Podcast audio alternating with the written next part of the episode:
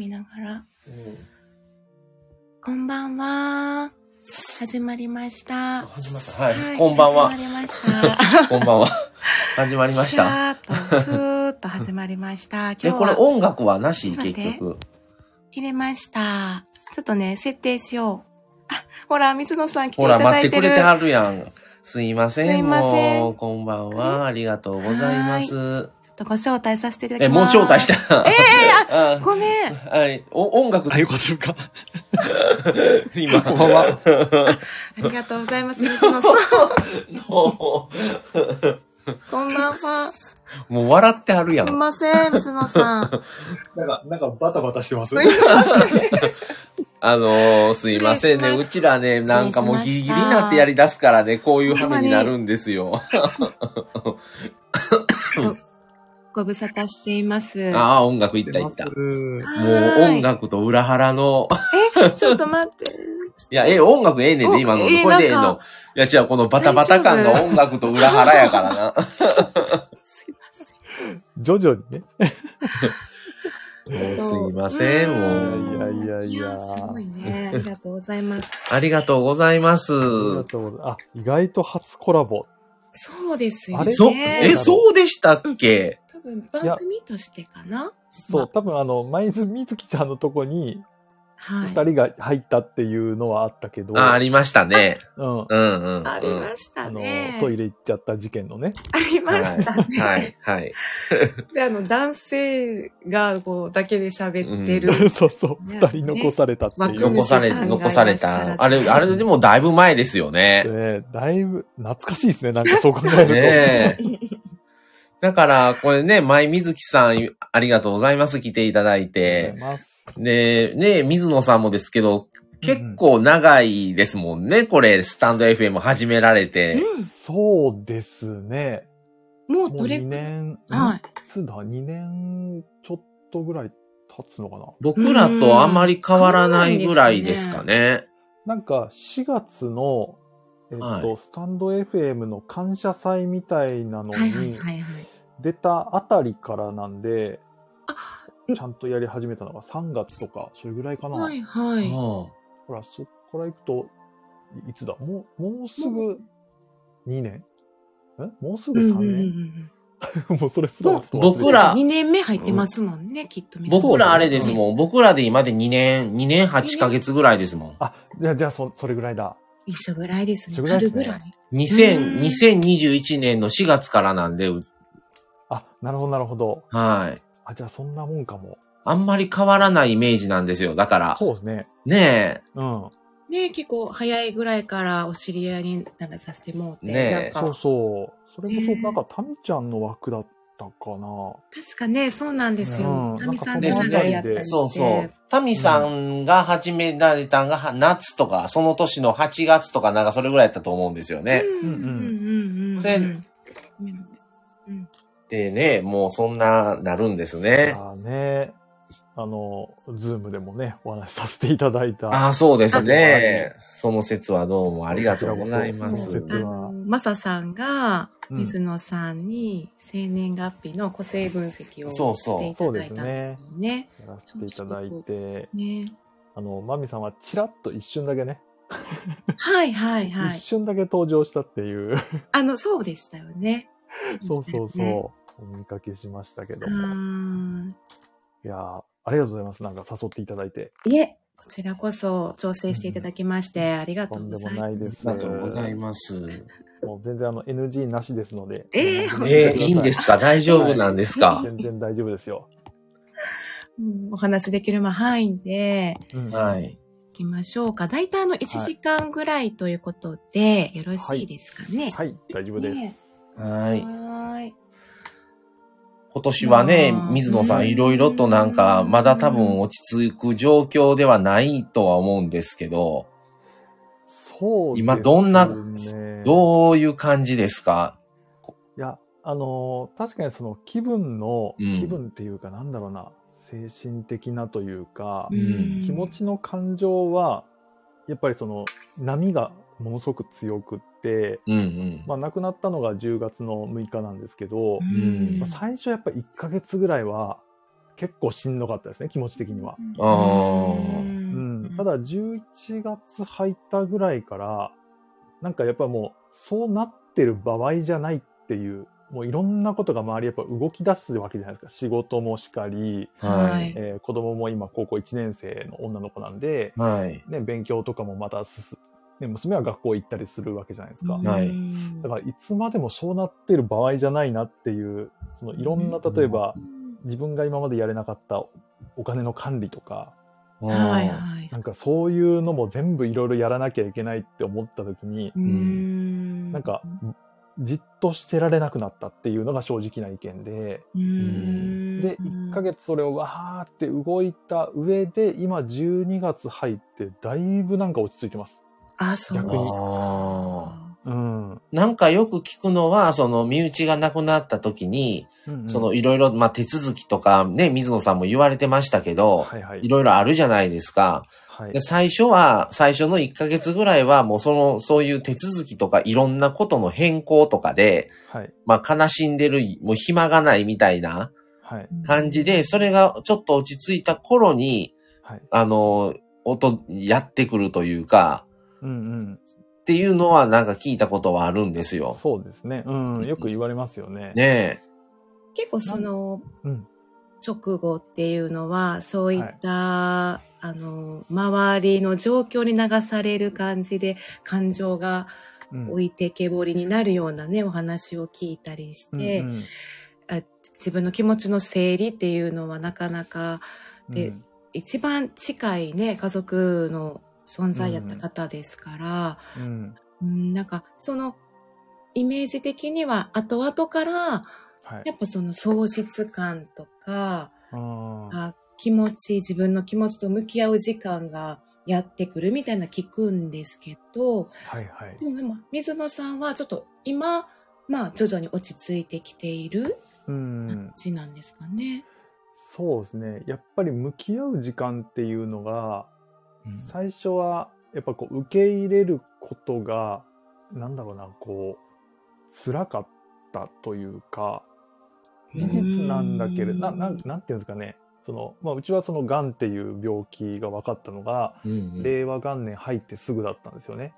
はい。もう令和元年でみんながおめでとうってなった日に病院で分かったんですよ。そう、全然めでたくないみたいな。うんうん2019年の19 5年。月そうですね。うん。で、それからもう5年も経ってるの、約5年、4年はいはいはい経ってるので、なんかどっかで自分の中で覚悟っていうか、まあ、いつかそういう日が来ちゃうかもしれないっていうのはあったし、うんはいまあ、ここ本当に数、数ヶ月うん。だから11、うんと、10月だから9月入ったぐらいから体調が一気にああ、そうです。なんか崩れてきたっていうのがあったので、うん。介護の生活が始まったりとかね、はいはい。あったので、うんなんかそのあたりからもうじわじわじわじわなんか、うん。ああなん、かこうこのままこうなっちゃうのかなっていうことと、うん。あとなってしまったらどうすればいいんだろうっていう両方を考え始めたんですよ。え、今までっていうのは、奥さん元気だった頃っていうのは、うんうん。その、家のこととか、お金とか、うんうんその辺は全部奥さんがされてた感じなんですか？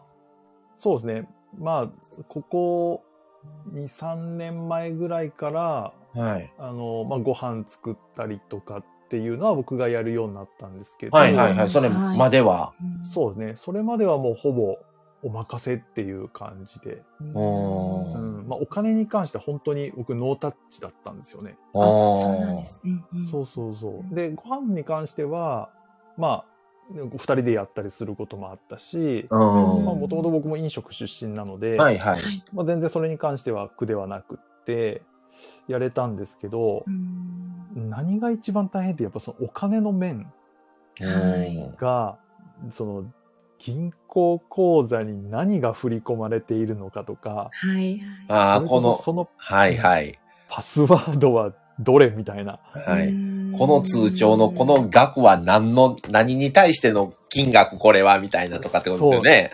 そうなんですよ、ね。なんか入っとお金は入ってるけど、これは使っていいのかとか、そうそうそう子供のためのお金なのか。そう。学費はい逆にいくらなのかとか、うん全然そういう、なんか、それこそ家計簿をつけたわ、つけていたわけでもないので、うん。残ってないんですよ、何が何か。一番最初にその、い亡くなる1ヶ月ぐらい前に、これやばいなって思った瞬間に、一番気にしたのはそこでしたね。あうん。だから亡くなることを想定して考えたくはないけど、うんうんうん。これ知っとかないと危ないなと思ったんですよ。はいはい。で、えっと、でもそれを本人に、うん。じゃあこのタイミングで、なんかあれのパスワード教えてとか、うんこれってどうなってるっていろいろ聞くと、うん。なんかそういうふうに思わせちゃうみたいで嫌なんだろうなって。難しいですね、そそうなんれ。ですよ。それは本当に後々、元気な時にちゃんと聞いとけばよかったなっていう。何もない時にね。はい。そうなんですよ、ね。それは夫婦としてのってことですよね。そうです、そうです。なんか配信でもおし、うんうんうんお話を知られてましたよね。うん。その逆に奥様からそういうお話があったっていうわけではなかったんですか？なかったんですよね、これうが。んでうんうんそう、なんか、足、その、まあ、がんのね、こう病気自体がう、んまあ、どんどんこう加速していく感はすごい分かったんですけど、はいでも普通に喋れるし、うんまあ、ご飯も食べれるしっていうのがあったから、うんなんか、どっかでなんか大丈夫かなって思ってはいたんですけど、うん。はい。その、えっ、と、2週間ぐらい前かな。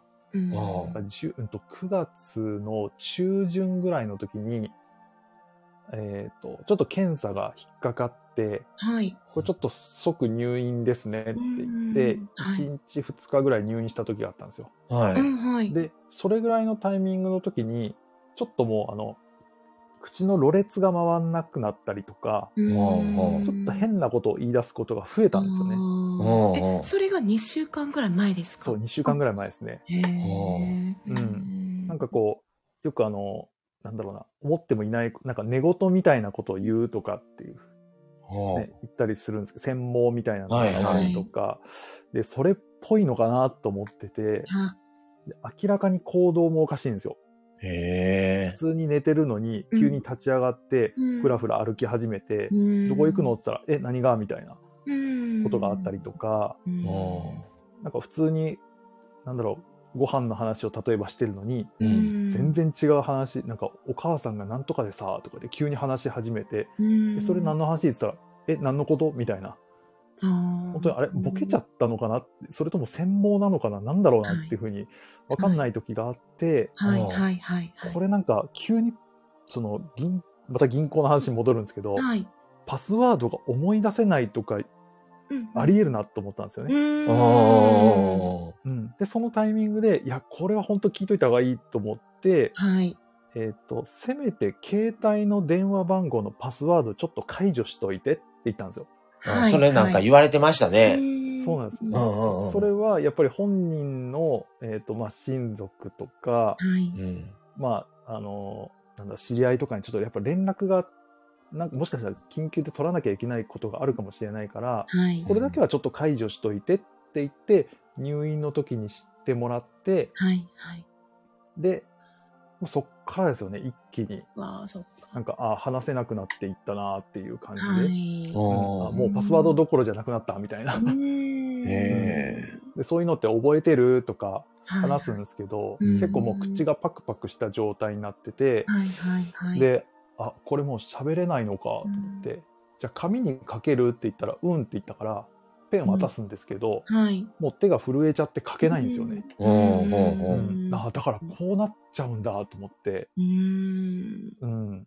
だからもうそっからはもう、あ、そういうのはちょっともう無理だから、うん。またもう見守るしかないなっていうような感じで、ううんん、いたんですけど、あのー奥様と、うん。そのはいはい。水野さんに、その例えば余命とか告知とかっていうのは、なんかされてたんですか、具体的には言われていたんですか、と、病院の先生からは、はい。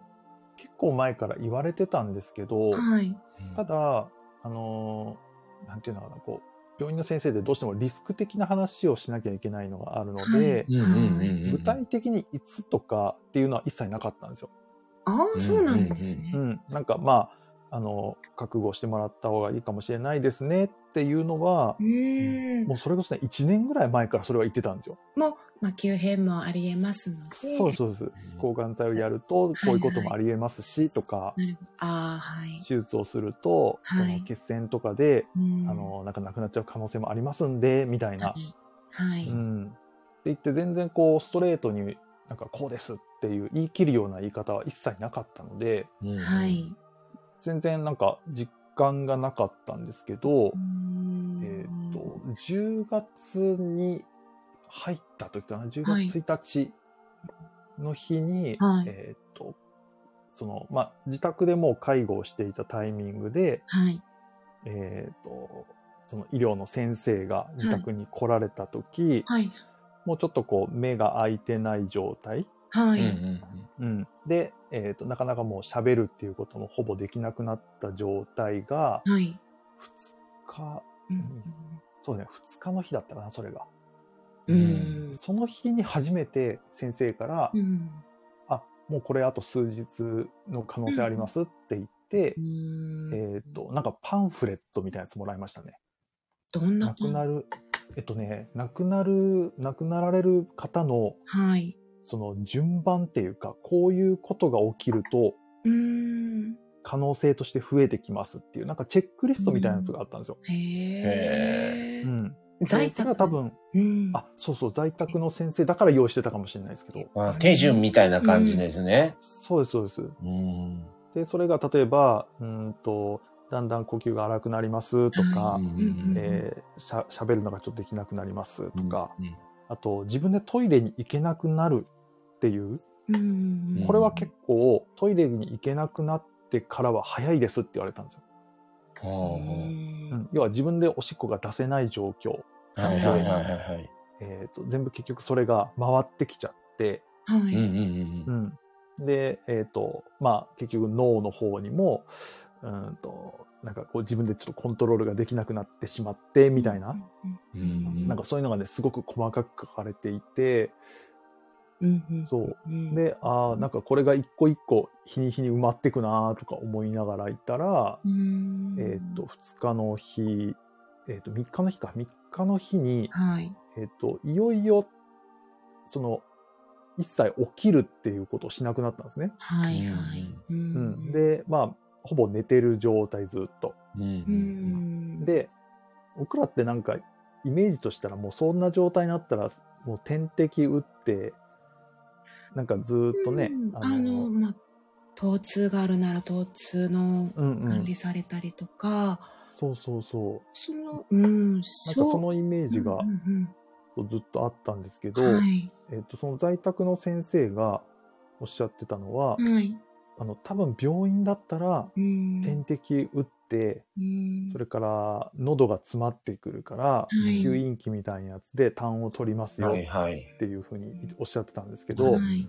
あの、僕らはやりませんって言って、うん。で、え、なんでですかって言ったら、うん。あの、苦しくなるからって本人が。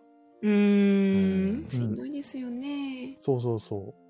だから、あの、人間ってすごいもんで、ううんんと食べなくても3日4日とか、はい。割と太ってる人とかなんかは 1週間ぐらい持ちますよって言って、う。うんん、でその方がうん一番本人が楽な状態でいられるからって言ってやらないらしいんですよ。はあそうなんですね。で海外では結構それが当たり前みたいなんですけどはい。日本ってどっちかっていうとその病院とか入ると,、うん。えーっと家族の方がうん。苦しそうだからやってくれっていう人。も多いらしいんですね。お、言ってきます。すごいね、それね、あの、すごい現場で働いてると思うのが矛盾してて、うん。延命は望みませんって言われるんですよ。はいはい。最初ね。うんで、も、点滴って延命なんですよ。うん。でも、なんかあったらちょっとうちのおじいちゃん、おばあちゃん、ちょっとこれなんとか、なんか薬入れるとか、うんみたいなね。いや、もうそれ延命になるんですよっていう。はいはい。うん。もう自然な形を望まれてるんだったら、うん苦しくないように考えて、そうするのが、まあ、私たちの役目ですっていううんところなんですよね。だからその、延命はどういうことをしたら延命なのかとか、っていうのが、やっぱりいまいち、やっぱわからないんですよね。やっぱり普通のあれだったら。そうですよね。うん。もうがっつりそれこそね、手術してとか、うん、もう限られてるのに、っていうんだったらもう、ね、もうそれは延命やろっていうのはもう明確なんですけど、うん、でもそうじゃない、もう日常的にね、ちょっと体調がね、ちょっと崩したら点滴しとこうか、みたいな、はいはいはい、で、割とまあ、ね、身近なものやったりすることって、え、うん、何にもしてくれないのっていうのが、うん、そうですよね。うん。そう。なんか、お医者さんも、その、在宅の先生が言ってたのは、うん、そういったご家族の方が多いから、うん、えっ、と、先生がもしそれが苦しいって分かっていても、はいはい、説明している時間がなかったりするから、はい、もうじゃあやりますねって言ってやっちゃう方が多いって言ってましたね。あそうなんですか。で、もしくは、その、がんの方でそういう状況になる。例えば、えっと、点滴を入れることによって、うん、えっと、余計にこう水分が入っちゃうから痰が出て、はい。で、今度痰の処理をするっていうことを、あの、あんまり理解してない先生も中にもいますって言って。それ、それはちょっとひどいですけどね。そういう話までされるんですね。うん、でも、そうそうそう。わかりやすいですね。うん、そんな風に。結構裏の事情っていうか。うんうんうん、なんか、逆に落ち着くかもしれませんね。家族の心情としては、先生がそういうふうに冷静に治療面をお話ししてくださるっていうのは。そうですね。それは多分、だからその、まあ、たまたま僕の担当してくれたね、先生もすごく素晴らしい方だったし、はい、うんと、在宅っていうことを選べたからこそできたことだし、分かったことだから、知らなかったらもうそのままもしかしたら僕も、ね、いや、病院に行った方がいいよって言って、ね、入院を進めてたかもしれないんですけど、まあ、それこそ妻のね、僕は個性っていうのを知っているので、うん、一人ぼっちは苦手だし、なんか寂しがり屋だから、あ、これは家で見てあげた方がいいなと思ったからそっちに選んだんですよね。うんうんうん。たら、まあそういうふうな話がゆっくり聞けたし、はい。うん。で、本当に飲まず食わずで、えっ、ー、と、約4日間かな。はい、はい、はい。はい。うん、6、5、4、3、3日の日だから、うん、そうですね。うん,、入れて、あ、なん、本当に何も食べずにこんなにいられるんだっていう。うん。うん、人間ってすごいな、みたいな、なんかちょっと感心もしながらも、うん、うん、なんかそういうのを見とったっていう、まあ最後見とれたっていうのは良かったかなっていう感じはしますね。ねあの、奥様って、うんうん、その、痛みっていうのは、はい、訴えはあったんですかねうん辛い痛み、えっとね、痛みの種類がいくつかあって、はい。えっと、抗がん剤を、まあ、やってる時の痛みもあれば、はい。あとは、まあ、抗がん剤は結構早めにもう、その続きのものがもうできないっていう風になったんで、はい。終わっちゃったんですけど、あの、なんて言ったっけな、名前ちょっと忘れちゃったんですけど、はい。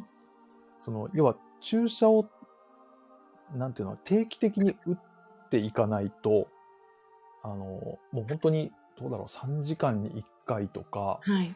すっごい強い痛みが出てたんですね。ええー、そうですか。あの、麻薬麻薬ですかね。そうですね。麻薬の、うんと、名前なんだっけ？もうあの頃散々そのまや、あの、薬の名前を言ってたんだけど、ちょっと忘れちゃったんですけど、そう、それをね、あの、要は薬を飲まないと痛みが収まらない症状だったんですよ。えー、そう、多分、な、なんてやつって言えば、ご存知かとは思うんですけど、なんか、ちょっと忘れちゃったな。うん。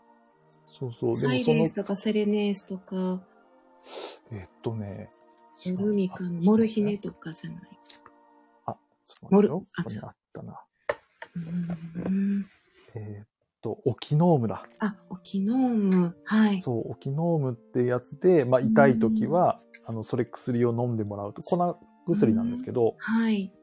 え、量に合わせて飲んでくださいって言って、で、もう5グラムから始まって、はい。だんだん月によっては10グラムになったり、もう4袋、5袋とか、マックスで多分8袋ぐらいかな、1回飲む量が。でどんどん増えてって、で、先生とかも、あの、痛い時はもう飲んでくださいって言って、はい。で、飲んで、安静な状態をなるべく続けるっていう方がいいっていうふうには言われてたんですけど、はい。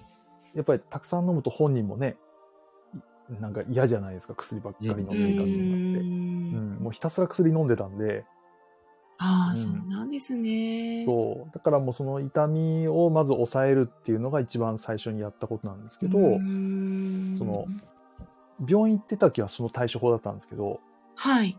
在宅医療に変わってからは、はい。じゃあ薬じゃない方法でちょっとやっていきましょうって話になったんですよ。はい。でそれってなんでできるんですかって言ったら、はい。えっと、病院でしか出せない薬と、えっ、ー、と、病院じゃないところの、要は在宅医療だと出せる薬があるんですって言って、うん、そう。で、貼り薬になったんですよ。貼り薬そう、なんか湿布みたいに。そうですね。そう。ペタって貼るだけで。在宅で。そうそうそう。で、それに変わってからやっぱ、あの、フェントステープってやつなんですけど、はい。はい、あの、ストレスが要はなくなって、ええーいや、飲まなきゃいけないっていうのはないし、そうですね、春だけ、うん、なんか管を通さなきゃいけないもないから、うん、うん、なんかそこは、なんかその、テープにしたことによって痛みっていうのは、まあ若干あるんですけど、うん、ただ持続的にその張ってる状態で痛みがな和らぐので、そこはすごい良かったかなっていうか、うんだからその痛みと、うね、うん、あとは、えっ、ー、と、足のむくみ。はいはい。あと、リンパ浮腫。はい。うん、その足がずっと痛い痛いって。言って、まあ足がちょっとこう、本当にパンパンに膨れ上がって、いう状態があったので、はい。本当に最後1ヶ月ぐらいは、あの、家族総出でもう交代交代で、はい、あの、足をマッサージしてっていうことをやって、っていうのはありましたね。うん,、でもそれも介護の在宅医療にしたら、はい、えっ、と、2日に一遍、あの、先生が、先生っていうか、看護師さんみたいな方が来てくれて、はい、マッサージも1日2回とかな。午前中と午後と2回来て、マッサージ15分やって帰っていくみたいなことをずっとやってくれてたんで、えー、僕の、僕らの方の負担はちょっとそれ減ったのが良かったかなっていう。はい。うん、腕曲がんなくなりましたもん。ええー、あ、こ、こちらがマッサージ。もうマッサージずっとしてるから。マッサージしすぎて、うん、ずっともうなんか左腕と右腕とも両腕の手首が曲がんなくなっちゃって、そうマッサージしてあげたいけど痛くてできないっていう。なるほど。そうそうそう。こともね、ありましたよ。なかなかね、大変やし、すごい経験をされましたよね。いや、ですね。なんかね、うん、でも、なんだろうな、してあげたくてもね、仕事のね、仕方によっては、やっぱり介護できないご家族もいるわけじゃないですか。うんうん、そうですね。うん。でもその中で自分ができたっていうのは、なんか、まあ、貴重な経験でもあるし、はい。いなくなってからすごく思ったのは、あ、やれてよかったなっていう、うん、うん、とこはありますね。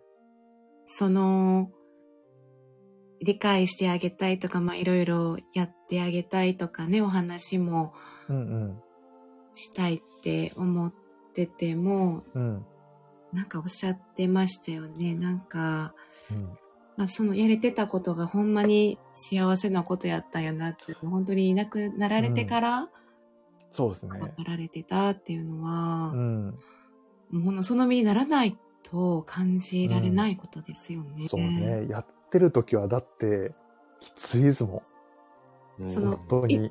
そうですよね。うん。あの、かわいそうだなって思う反面、ね、その、何かこう介護をするとか言っても、やっぱり家族だからすごい当たるわけじゃないですか。そうですよね。言葉で言えるときは、言葉のなんか痛みみたいなのがこっちに全部来るので、その辛さはあるんですけど、喋、れなくなっちゃった時は、はい、それも言えなくなっちゃうわけじゃないですか。そうですね。うん。それはそれできついなと思って。うーん。実際いなくなると、なんだろう、介護できないっていうことの辛さ？そうですね。ん介護ってすごいその難しいと思うのは、うんうん。あのーこの仕事しとって思うのは、他人やからできる部分ってすごいあるんですよね。はいはいはい。結局、何時まで働いたら終わりっていう先が見えてる上でやる、うんしその感情がないから、はい。もう、初めましての状態で、ある程度のレベルの方が多いので、ああ、なるほど。その過去の、まあ昔からのこの生活歴って言うんですけど、はいはい。それは知らないんですよね、その時は。ああ、確かにそうですね。おいおいは知っていくことになるんですけど、うん。あの、介、ケアをする上で、やっぱり知っとかないといけないこともあったりするので、ただ、その、初見の状況では何もわからないので、うん。のそこまでの、その、家族ってやっぱり、まあ、ねまあ、水野さんの場合は奥さんですけど、うんまあ、順番で言ったら親になるじゃないですか、まずは。うん。そうですね。そういった親に育てられてきた時は、うん親の方がもちろんね、体力も自分より体大人やから体力もあるしとか、うんいろんなことをこう、経ての今に至る部分を全部見てきてる上でのやるのと、やっぱり何もわからないからできるっていう部分はあるんですね、割り切りとしては。ね、で、ね、しかも患者さんって一人だけじゃないから、ね、ひっきりなしにこう、次から次へと。そうなんですよ。情も確かに移りに、まあゼロじゃないと思いますけど、うんね、そこまではってのはありますよね。だから結局、やっぱり相手も人間だし、こっちも人間だから、やっぱり感情がお互いにあるし、うん。やっぱり正直に言うと合う合わないってあるんですよね。うんそれは出したらダメなんですけど、はい。でもやっぱりあるから、うん。その辺での、そのやっぱりね、あの、平等にっていうのがやっぱりどうしても、あの、関わり方としては同じように接していかないとダメなので、うん。その辺を考えないといけないのが、やっぱり家族となると、うん。うん、自分もじゃあ、この仕事しとって他人だからこんだけのことできても、じゃあ家族とか親にできるかって言ったら、要せえへんと思いますからね。そうですよね。うん。なんか在宅の看護師さんに聞いてみたんですよ。はい。い。あのね、こういうお仕事されてますけど、こう家族ってできますって言ったら絶対無理ですって言って、あ、絶対に。絶対無理ですって、預けますって言って。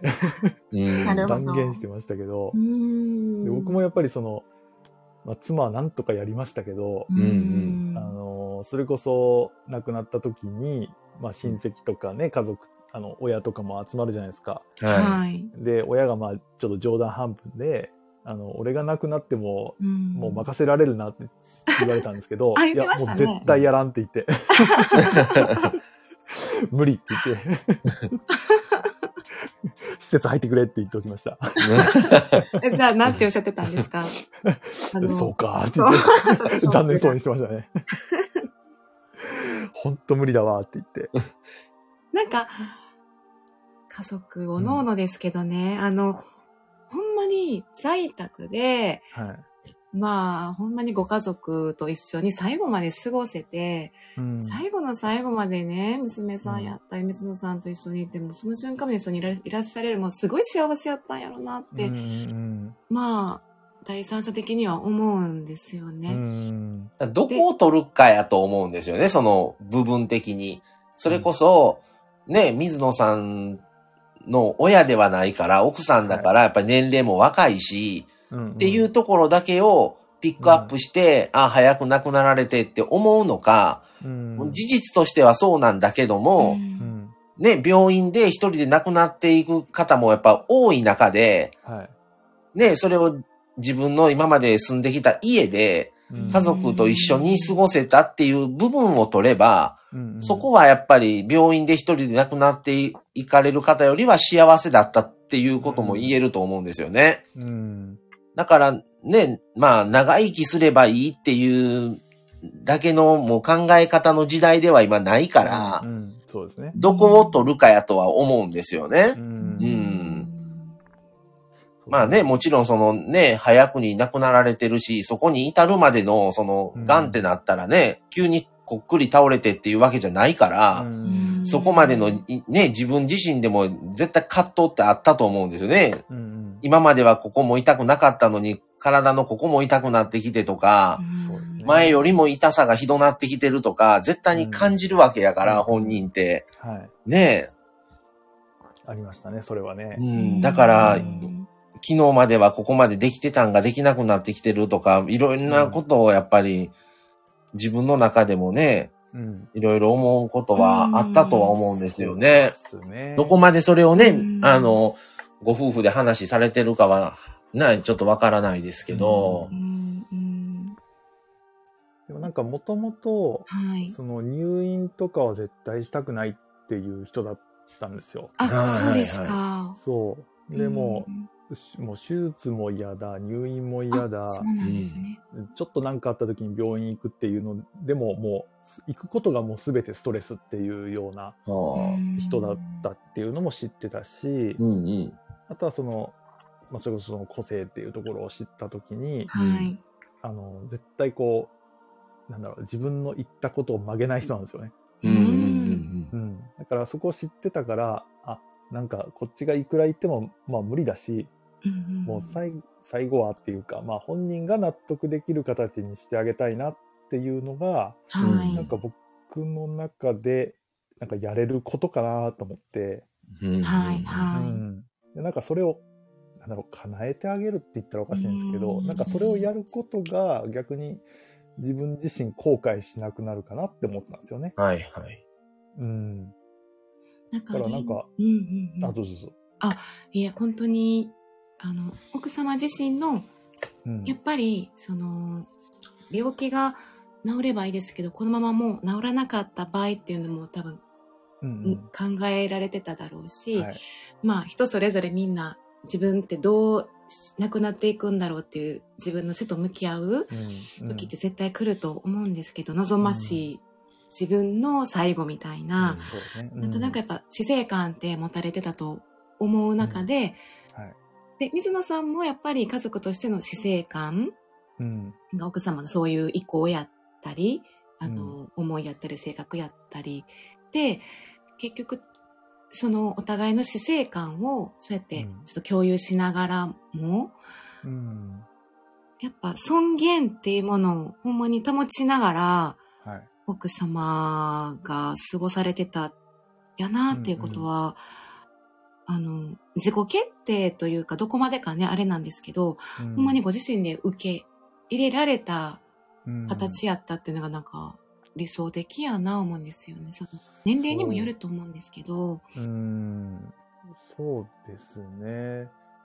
うん、なんか、それはしてあげたいなっていう、なんかその、いろんなことが、例えば、足が痛くて、えーと、例えば出かけたいけど出かけられないとか、はい、やれることがどんどん制限していく中で、じゃあ本人が望んでいることをやれることってなんだろうって言ったら、まあ、食べれてる時は食べ物じゃないですか。はい、動けてる時はどこどこに行くじゃないですか。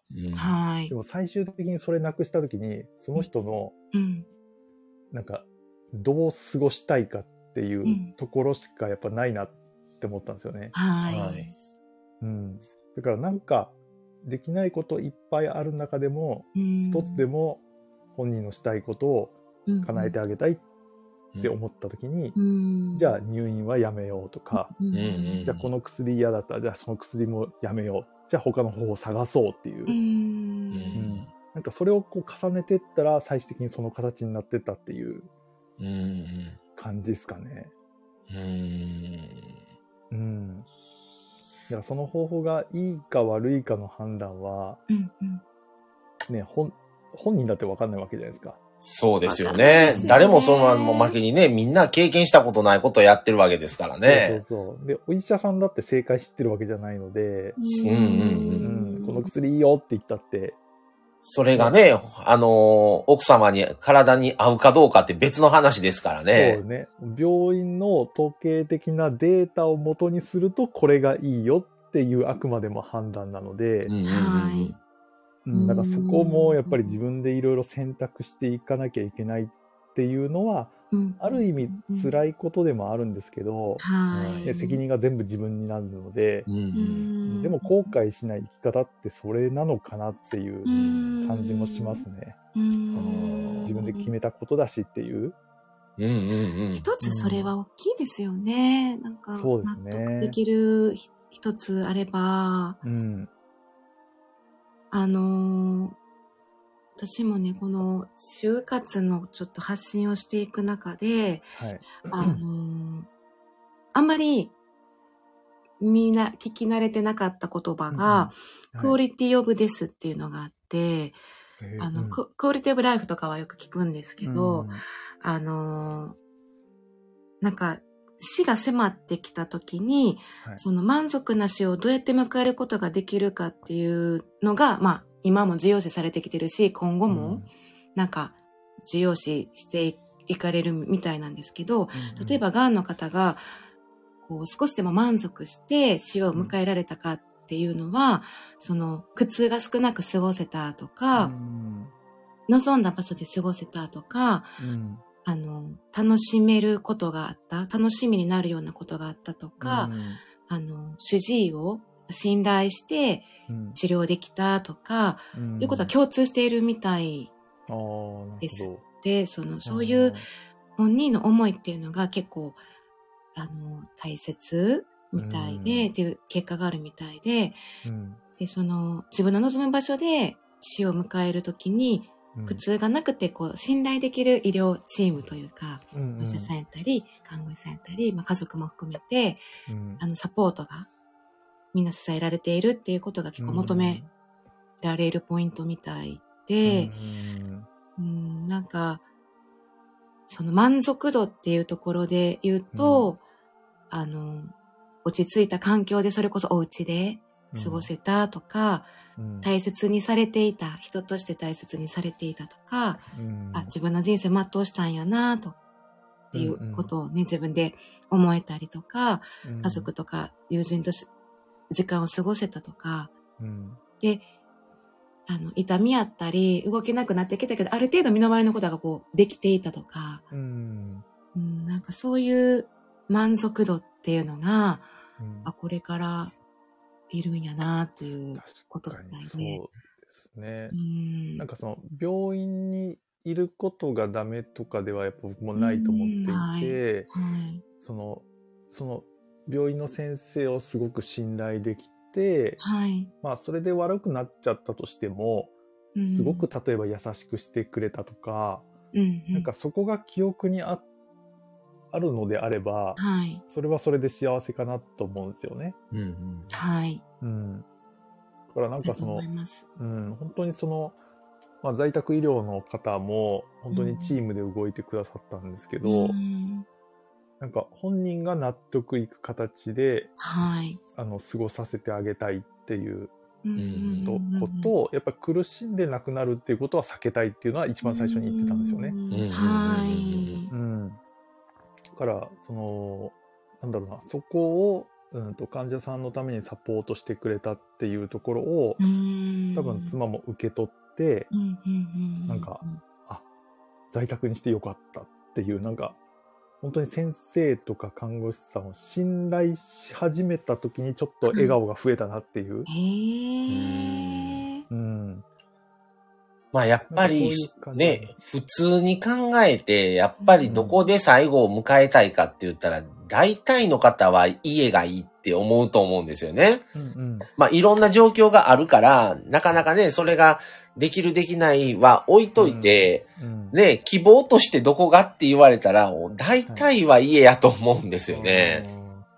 自分もそうやしね、やっぱり病院って、ねあんまりそういう最後で病院っていうのは、ねそうですね。ねでも、これはお話しされ、先生がお話しされたのが、はい。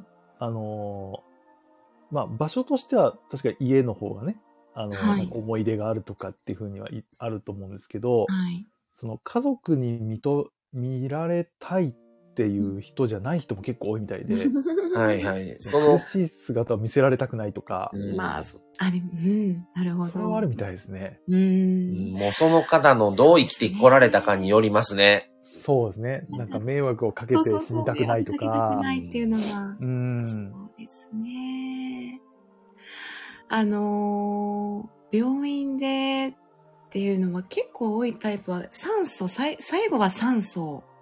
しているんですけど、あで、えっと、まあ、いい意識がもうない状態になって、だんだんと、あ、もう今日ですね、明日ですね、みたいな状態にな,、なって、ーうん最後は心拍数と酸素うん。なんですけうんうん。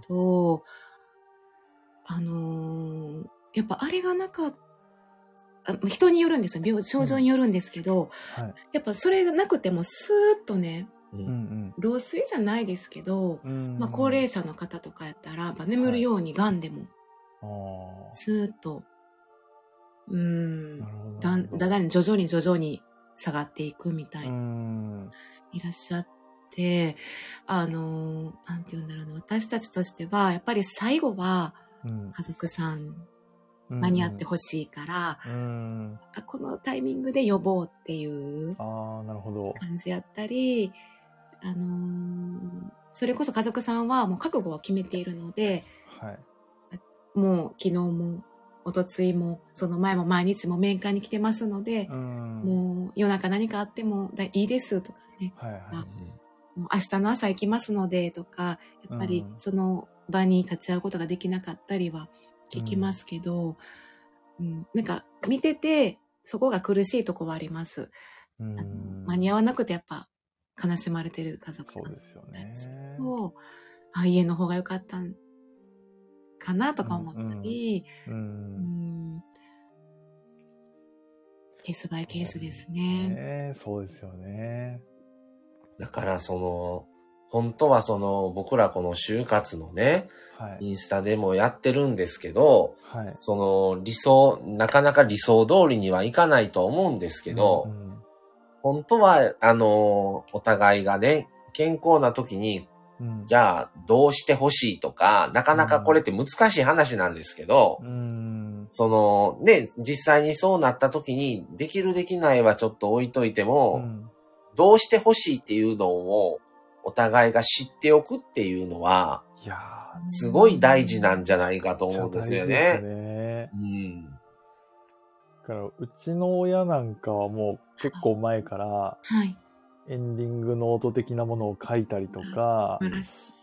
そう、あの、うん家のもういらないものをちょっとずつ処分するみたいなことを、素晴らしい。4、5年ぐらい前からやってたんですよあね。素晴らしい。うん そうそうそう。結構水野さんとこはご両親とそういう話普通にできますって言われてましたよね。そうなんですよ。う。うんん。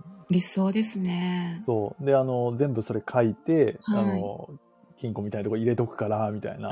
あ、うんいいです。ね。そう言っていて、で、僕も何を書いてあるかもちろん知らないんですけど、はいはい。で、今回妻が亡くなった時に、はい。あの、こういうこともちょっと書いといて、みたいな、あのパスワードのやつとか、はい。パスワードも、あの、書いてるんだけど、はいあの、文字が汚いと読めないから、ちゃんと書いてねとか、はいはい。細かいことまで指示して。ね読めないと意味がないですもんね。そうそう。でお葬式は何？あの、広いところがいい、狭いところがいいみたいな。お花多めがいいとか、人たくさん呼んでほしいとか、ちょっとそれも書いといてとか言ってそうで、すうんうんね。もうこの際だから行ってしまえみたいな、うんはいうん、しましたけど、なかなかね、その話をじゃあいきなりしようって思うとできないじゃないですか。うん。はい。できないですちょっ。たりとか。うんだからいかにこう日常会話をしておくか。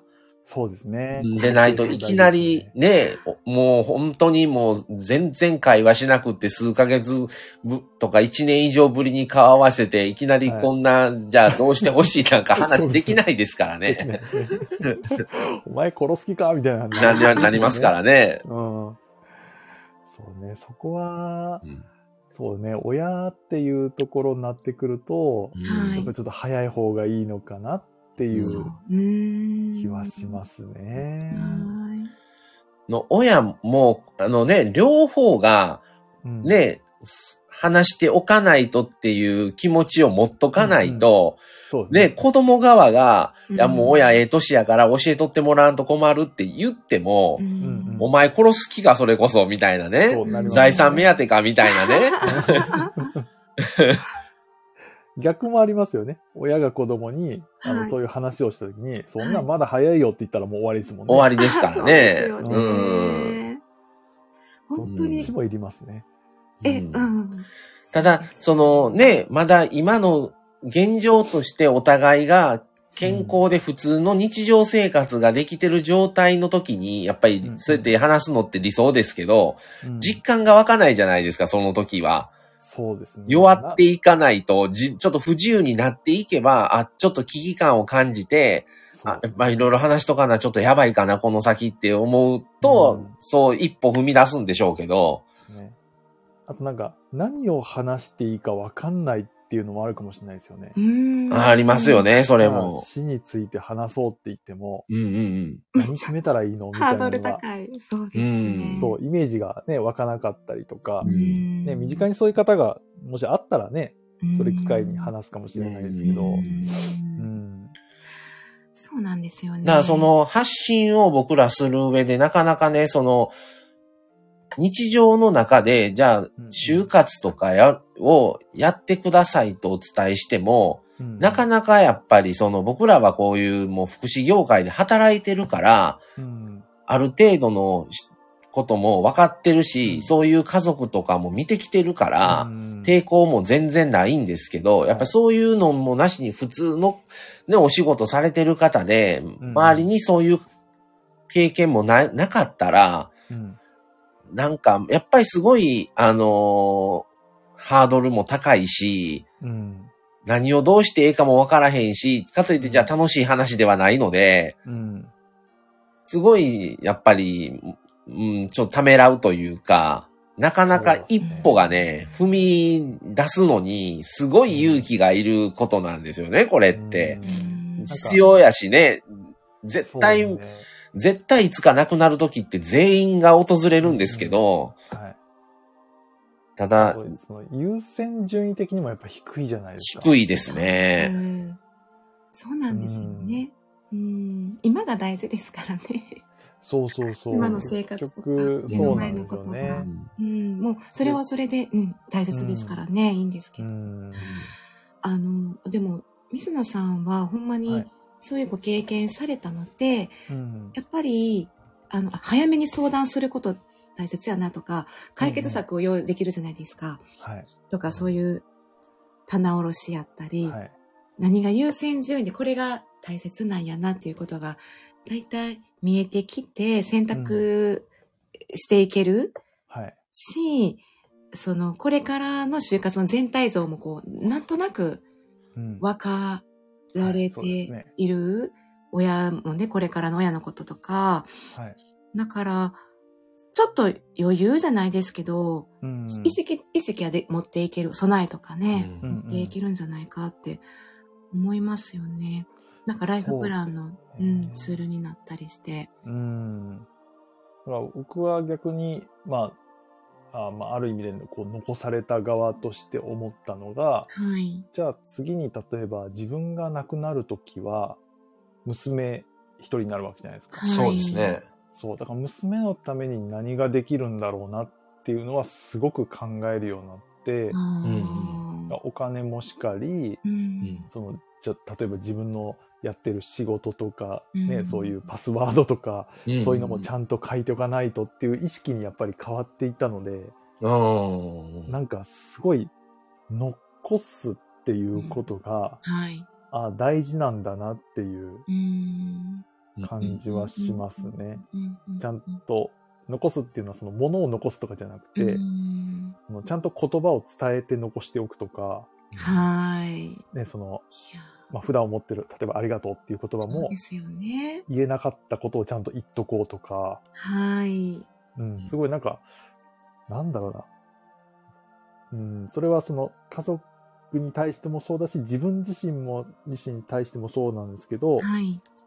なんかすごい時間を大事に使うようになってきましたう。うんんだからなんか、今すぐ落ち着いてるっていう話をしたのは多分そこだと思うんですけど、うん。うん、なんか、日常そのものやったり、はい、奥様の存在やったり、娘さんの存在があるからこそ、うんうん、なんか、幸せなんやなとか、大事なこと気づかせてもらえたって、うん、その気づいてからちょっと心が楽になりましたって思う。そうですね。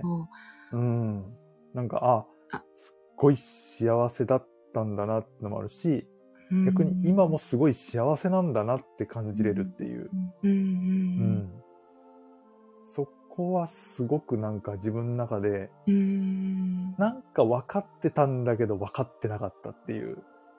なんか分かります。分かります？うん。なんか、そうなんですよね。頭で分かっているんかなとか思ったり、うんうん、発信していてもやっぱ思っちゃいますし、この仕事をしている中でも、思っちゃいますよね。うん、なんか日々そういう人生の苦境に立たれている方と接しているのに、はい、結局分かってる分かってないところも多分あると思うから、うん、より気づかなあかんなとか、その感謝とか、うんうん、健康なことがどんなに幸せかとか、はい、なんか大切な人とこう、過ごせているってことが、うん、ほんまに幸せなんやなって。うん、明日ほんまにあるかわかんないですもんね。そうなんですよね。そう、僕今日の放送でもちょっと話したことがちょっとあって、はい。あの、親戚のおじさんが来たんですよ。おじさんおばさんが。はい、はい、なんかおっしゃってましたね。そう。で、あのー、孫かな？孫がまだ小中学校ぐらいの子がいて、はい。その本当にちっちゃい頃はもうおじいちゃんおじいちゃんってシール買ってみたいな感じで、はい、めちゃめちゃお金も使ったのに、はい、もう今はもう見向きもしないと。そのお孫さんが。そう、お孫さんが。で、必要な時だけ、あの、送り迎えして、みたいな感じで、会話も全然ないし、みたいな風に言ってたんですけど、いや、ある意味その状況って、いや、羨ましいなっていう風に思えちゃったんですよね。そういう状況でも、そうそうそう。まあ、本人はね、その孫が全然相手にしてくれないとか、はいはい。もう金食い虫みたいになってるから 俺は使われてるみたいなのででも優しい、まあ、優しいんですよね。そうそうそう。おばあちゃんも優しいから。そう。でそれってなんか、その、誰かに求められてる状況だから、そういうことが起きるわけじゃないですか。はい。でも、それがなくなったら、誰からもなんか求められないっていう、うん、もう本当に一人ぼっちになったら、それこそ生きていくのって辛いだろうなと思って、はいはい。だから普段何気ないちょっとムカつくやつでも、ね、あの親とかがチクチク言ってきても、あ、それってめちゃめちゃ、なんか感謝というか幸せなことなんだなっていうね。そうですね。うんそれがなかったらしてあげたいこともできなくなりますもんね。そうそうそう。歩けることもすごい幸せだし、ちょっと手を動かすことだけでも、呼吸することでも、なんか食べることでも、んなんだこれ全部幸せじゃんみたいな。なんかそこが今すっごい自分の中で出てる感じですね。ああ、なんかもう最高ですね。うん。もちろん悲しいとかね、苦し、あの、日々の生活の中でイライラするとかもあるんですけど。はい、はい。でもなんかそれもひっくるめて、ああ、幸せだ、みたいな。その、そうですよね。あの、もうこの忙しい現代社会なので、うんうん、どうしてもこなしちゃうじゃないですか、生活を。そうなんですよ、ね、みんなこなしているから、うん、なんか、昨日、なんか2日前のご飯何食べたとか、誰と何食べたとかも思い出せないくらい、はなんかもう、あの、作業として今生活しちゃってる感があって、はい、目の前の幸せに気づけないってよくね、聞くけども、まあ当たり前のことを言ってるけども、ほん。まに立ち返るとほんまそうやなと思ったり、うんうん、つい今、さらになんか合理的に行こうとか効率的に行こうとか、うん、楽して先々行こうって大事ですけどね、大事なんですけど、うんうんうんそれを、すべてがでもそうじゃないなとか、思うと、無駄なこととか、うん、うん、なんか、なんかつま、つまらないというか、なんていうかな、うん、なんか、大切なこと、目の前のこともちょっと時間かけて、思いを込めてとか、うん、いうのが改めて大事やなとか思いますね。うん、なんか、こう、亡くなっってから、うん。まあ、本当に、どうだろう、12月入ったぐらいから、はい。あの、手帳をつけ始めたんですよ。はい。なんかいろいろとまとめて、朝と。そう、そうなんですよね。なんか、きっかけとしては、はい。なんだろうな、あのー、とまあ、その、日々やらなきゃいけないことがたくさん増えたから、はい。それをもうとにかく一個一個、ね、頭の中で考えてもパニックになってくるので、もうこなす、タスクのようにしてやってたのがきっかけだったんですけど、はい。はい。自分の感情が毎日毎日、やっぱり例えば、ね、あの、仏壇の前に座ると、はないんかぐわーって込み上げてきたりとかう、ん。なんかふとした時に思い出したりとかすると、えーなんか泣けてきそう。そう、ちょっとしんどくなっちゃうわけですよ。しんどい。うんそう。なんか楽しい思い出よりその介護のイメージの方が強いんで、うん。ちょっとイオンとか行くと、ああ、なんか、ここ、なんだ？あの、うん車に乗っけてはい。運んだなとか、ああ。なんかそっちの方がイメージが強くって、その感情は、ああ、しんどかった時の方がし、そう、の方が残っちゃってるんですよね。うん。うんで、でもその感情ってダメなものじゃなくて、はい。ううんと自分にとっては今それが必要なんだなって思った時に、うん記録に残そうと思ったんですよ。うん日記みたいに。はい。うん。で、うんと嫌な感情は、はい。えっ、と、夜に考えると、はい。どんどん落ちていくんで、はいはいはい。嫌な感情は朝書こうと思ったんです。あの、うんちょっと反省になっちゃうってね。そうそうそうそう。朝だったらそんなに嫌な気分なことが続かないんですよね。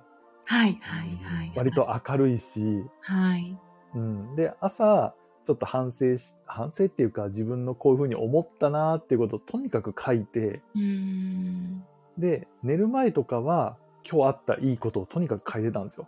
はい。へえ。そう。そしたらう、んはい。なんかその、まあ今日こんなことがあってすごく嫌な気持ちになったけど、うんけど、それってこういうことだからすごく良かったなっていうふうになんかうん自分にすごく悪かったことも良かったことも。なんかあの、なんだろう、自分に許可を出せるようになってきたので、うん、認められるというか、そうそうそうれを肯定できるというか。そうなんですよね。はいはい。なんかそれを亡くなったばかりの時は、なんか結構その、それを出すことが自分にとってはダメなんじゃないかなっていう、なんか自分が、例えば今そこでが悲しい思いをしたりとか、はい辛いって言っちゃうと、例えば子供になんか影響を与えちゃうとか、はい。はい。ね、周りの人に心配かけちゃうっていううん風にちょっと思ってたんですけど、はいはいはい。あ、これ出した方がいいんだなっていう自分に対して、あ、はいはい。自分に対してですね。うん人に言わなくてもいいと思うんですけど、はいちゃんと自分で感情を表に出して、えーとそれも受け入れてしまうっていうことをはいはいはい。し始めたら結構楽になったなっていう。あうん、だからそれはすごい僕はなんか逆にお勧めしたいというかそういう状況になった方に。はい。そのマイナスなことであっても、ポジティブなことであっても、うんうん。一旦もうためずに出して、そう、全部出すっていう。で、はい。うん、結構見える化するっていうの大事なんですかね。そうやって書いて。そうですね。やっぱ書くって大事だなと思いますね。うん。で、そこで認めていくというか、それから気づきを自分で解釈して気づくっていう感じです、ねそうですね。例えば悲しいことがあったら、こういう悲しいことがあった。はい。そうだよね。悲しいよね。自分みたいな。そこも全部、あの、理解してあげるっていうか。はい。うん。わかります。あの、ちょっとイライラしちゃうことも職場ではいあったとしても、はい。なんていうかな。いや、こんなん考えたらあかんとか、イライラしたらあかんとか、すぐに蓋をするんじゃなくて、うんうん。一旦感情を全部自分で味わう。はい。で、えっ、と、そこから、なんか、なんだろうな、反省し、し、しすぎるとあかんなってなんか思うんですよ。その、うんうん。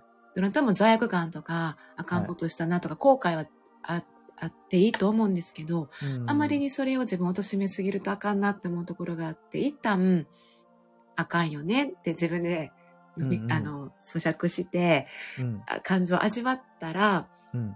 それでも、あな、自分はそれでいいんだよというか、うん。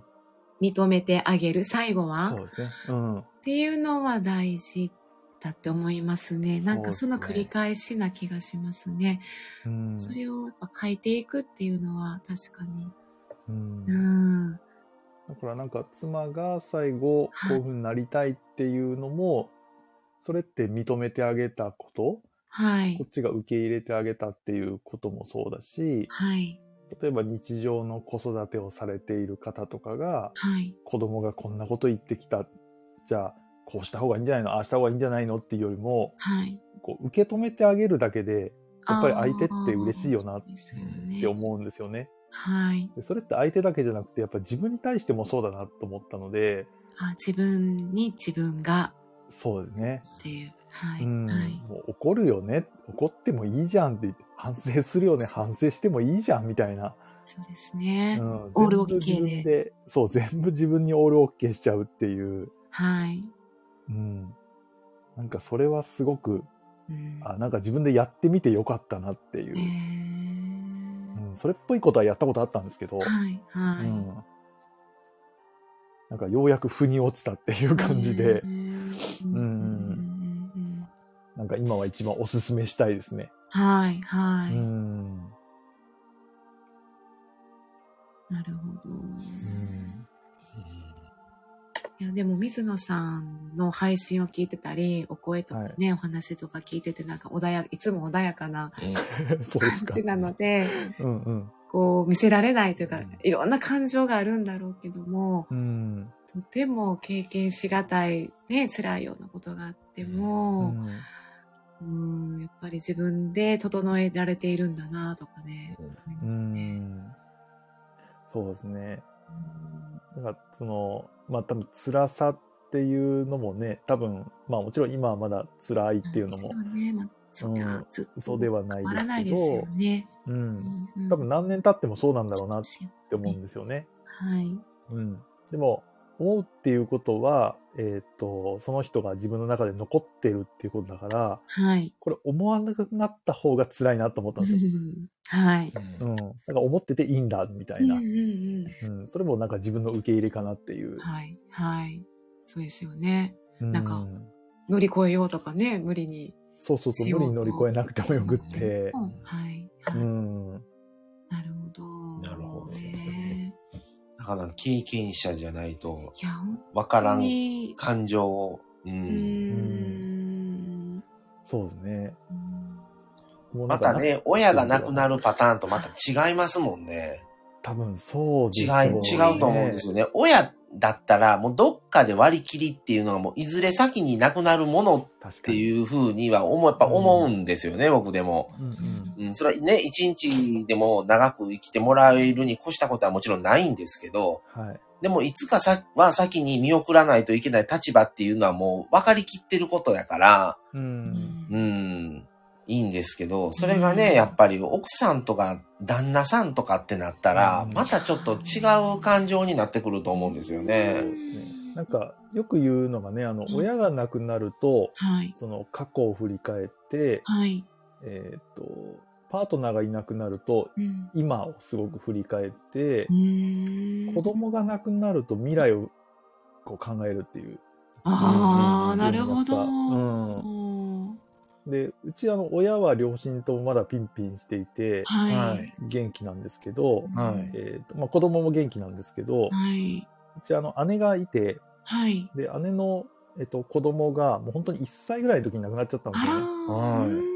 そう、それを結構何年か前に経験した時に、はい、まあ、全然物心ついてない状態なので、はい、僕はなんかイメージが全然湧かないんですけど、はい、まあ、うちの姉はやっぱり、その、この子が生きてたらどうなってたのかなっていう、その未来のことをずっと、うん、思うって言ってて。うん、そうですよね、うん、で、自分の妻が亡くなった時は、なんか生きてたらどうなってたのかなっていうことよりも、はい、なんか、あ、こういうとこ行ったよなとか、はいはいはい。なんか今だったらなんて言うのかなとか、まあ、確かにそうやって振り返るなと思って。えー、なるほど。うん。そういうのは確かにあるかもしれないですね。うん、なるほど。うん。なんか今っていうのは今後もいろいろそういう場面に遭遇しそうですよね。そうですね。ね何かあった時に、ね、もう奥さんはいないわけじゃないですか、今後。もしいたらなんて言うんやろうなとかね。思いますね。ねえ、なんて考えるんやろ、この、こんな時とか。うんうん。で、なんか。なんか、うん、そうですね、娘のことがやっぱり一番影響するような気はしますけどね。学校を卒業する時とか、はい、ね、それこそ今後、結婚するときとか、彼氏連れてきたときとか。ね、節目多すぎですよ。そうそうそう、多すぎるから。ありすぎですわ、女子、女の子だし。うん。いや、楽しみですけど、うん、あのいや、でも娘ちゃんも強いなと思います。ねもうね、ちょっとお勉強やったり、うんうん、頑張られて前を向いてね、行かれてるから、応援したいですね。うん。なんか、ね、まあ、あれこれ言うでも、結局本人が感じることだから、うん、はい。まあ、なるべくこの、なんだろうな、本当にこう何でも言えるような関係性、うん、はい。うん。もう全部こう認めてあげられるような状態にはしたいなっっていうのは日々ありますね。あの、ちょっと私たちもね、夫婦で言ってて、すごい、水野さんと娘さんのあの、あの、父親と娘の関係ってなんか、すごいなってこう、コミュニケーションをね、うんうん、水野さんも取られてたり、うん、仲、仲良くされているんやなってね、前も話してたんですよ。うん、はいはいはい。やっぱ、それ、娘さんもやっぱ信頼しているなと水野さんの話聞いて、何気ないね、うん、お話しされてたりとか、うん、なんか、普通の会話、なんだけど、そこからのコミュニケーションから、うん、気づかれることとかも話されてたりとかして、うん、そうですね。そこは、ね、やっぱ年頃の娘っていうのもあるし、一番そうですよね、今が。うん、なかなかこの難しい年頃な感じがするんですね。結構その高校生とかって。そうですね。うん。で、ましてやね、父親と娘っていう関係性ってちょっと僕はよくわからないですけど、うんうん、やっぱりね、母親とだったら同性だけど、うん、ね、やっぱりその辺もまた違うでしょうから、うんなかなかそうしたくってもなかなかうまくいかない家庭の方は多いと思うんですよね。うん、距離感の取り方が難しいですよね、やっぱりね。うーん。もうそこは、まあ日々、なんか意識してるところかなっていうのはありますけど。うん。うん。なんかまあでも、比較的話、いろいろ話してくれるかなっていう。うん。うん。のはありますよね。うん。水野さん、お時間。ね結構ちょっと過ぎてしまいましたね。ねはい、全然。はい。うんか。ちゃんとそういう話ができたなんか奥様の話をすごい聞かせていただいて、なんか。もっと、もっとこうゆっくりと、まだまだ聞きたいこともね、あったりね、うんうん、広がっていくそうですね。ね第2弾みたいな。第2弾。さんのところで。シリーズ化じゃないですけど。うん、いや、でも知ってほしい。うん、そうですね。なんか、なんかそういうきっかけにね、あの、聞いてる方のきっかけになれば、うん、いいかなって思いますし、うん。なんかまあピンとこなくてもね。はい。うん。いろんな水野さん、なんか夫婦のお話やったり、はい、恋愛の話もですけど、いろんなこと話されてるので、うんうん、皆さんすごい参考になっている気がします。今やったり今後やったり考えさせられる感じなので、うんうん、はい、はい、ぜひ今後もちょっとね、お話しさせていただきたいです、うん、またね、就活のこととかね。うん。うん。うん。思いますね。そうですね。まあ、いろんなね、こう、多分家族の形ってあると思うので。そうですよね。なんか私たちもちょっといろんな試行錯誤しながらの、思うこともあったり、自分たちの中で、あ、こういうふうに改善した方がいいなと思うこともあったり、の日々の連続なので、うん、いろんなヒントをいただけたらなと思っています。うん。ね。はい、こうなんか伝えれることがあったら、なんか、何気ない、あの、ラジオ、はい、ずるずるとやってますけど、ちょっと最近なんか、はい、ボイスドラマとかもやり始めて。ねいろんなことされてますよね。ね そうそうそう。さあ、ここからは見れない。うん、そうそうなんです、ちょっと。うん、来年も水野さん、いろいろと、いろいろと考えられてるみたいなんで。はい。どんどん、もうやりたいこと全部やってきますよ。そうですよね。もう後悔のない、後悔なくいきましょう。そう。なんか、本当にこう、でも湧き出るようにやりたいことがいっぱい出てきてるんで、すごいですね。からしていこうかなっていうぐらいなんですけど。そうなんですよね、結局ね。うん、なんかそうそう自分のやりたいこととか自分らしさを、うん、を生かして生きていきたいですよね。なんかそうね。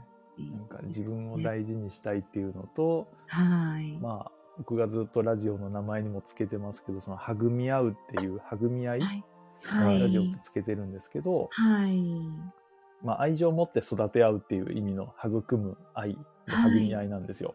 わ、うん。はい。そうやってやっぱり片一方の、ね、そう愛情だけでも一方的になっちゃうから、はい、お互いがそれぞれ思いやって、うん、なんか、はい、お互いその全然個性とか考え方とかも違うんだけど、はい、そこも認め合っていけることによって、うん、なんか自分が成長できるし、はい、相手を傷、ね、相手に成長してもらうようなこうきっかけを作れるっていう、はい。うん、なんかそういうなんか家族でありたいし、はい、そういう世界を作っていきたいなみたいな。はい。いや、うん、素晴らしい。ちょっとお互い鏡ですしね。そうそうそう、本当そうですね。うん。なんか、いてくれてありがたい存在がね、はい、やっぱりたくさん周りにはいるわけなんで。はい。そうですよね。うんうん、いやありがとう。なんかいろいろ、いろんなことをねありがとうございました。いやいや、こちらこそ本当にありがとうございます。ありがとうございました。年内にこうお話できて、なんか、そうなんです、ここで。ちょっと皆さんちょっと来ていただいた挨拶ね、してくださった方いらっしゃってね。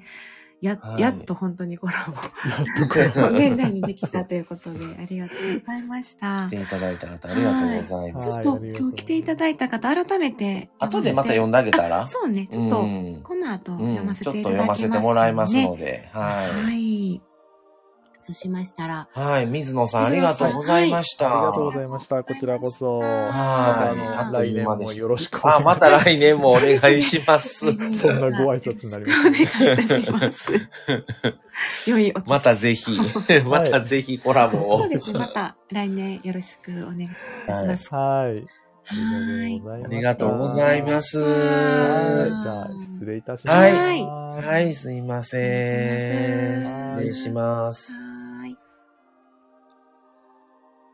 はい。っていうことでですね、ありがとうございました。はい。水木さん、バイバイしていただきました。はい。っていうことでですね、えっ、ー、と、カンペンギンくんこんばんはということで ありがとうございます。来ていただいて、前水木さんもね、ありがとうございます。はい、そうなんですよね。意外と初コラボで。おー、水野さんありがとうございます。ありがとう。メリークリスマス。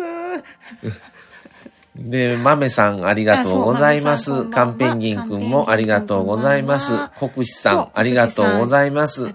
にゃこさんありがとうございます。サシットさんありがとうございます。エポニキさんありがとうございます。ヒロさんありがとうございます。皆さん来ていただいてありがとうございます。いつもさんありがとうございました。はい、ありがとうございました。ちょっとね、あの、クリスマス要素を入れております。うん、はい。このね、お写真にも。本当に、ね、まあ、その家族が亡くなったっていうあれを、まあ、その、そこに至るまでも何年もの、うん、え5年ぐらいはい。そう、出ましたね。うん。中でいろいろと。なかなか聞けない話ですよね。そうや。うん。やっぱり人それぞれのその感じ方とか、心の変わり方も違うし、需要の仕方も違うって言いますし、そんな中でね、お話しくださって、貴重なお話とためになるお話をいただきました。そう。ううんん。なんかね、この間も、おふ、二人が休みの時に、まあ、どっか行きました。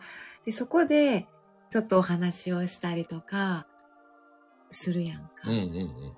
でそういう時に、話はすることもあるんだけど、まあ、例えばこ今後のこととかやったり、お互いの考えやったり、あの、まあ、メインは発信のことが多いんだけど、そこから派生して、うんこれについての話とかね、家族についての話とか、そういうことはあっても、毎日そんな話しないからね。うんうんうん。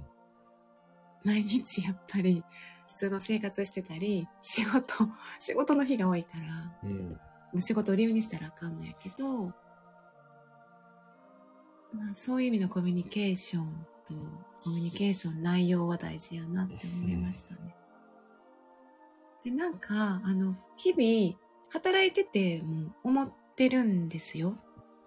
あの、とか、あの、周り、バス乗ってますとか、歩いている方の振る舞いとか、ちょっと挨拶しましたとかね、周りの方も見てて、全部が自分に反応として返ってきてるから、うんいつも気づきは持っとかなあかんなっていう感じでは生きてる気はするね。うんうんでも、やっぱり、なんていうかな。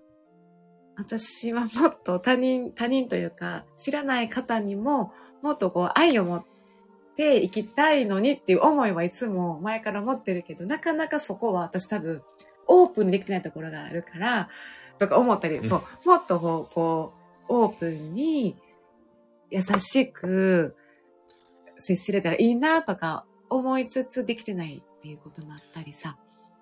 でも徐々にできてきてるな。どどっちもお互いに言えることで思うのは、うんどっちもが考えてることを言葉にするのがすごい苦手やなと思ってて、どっちもが。どっちもがね。どっちもがねん。うん。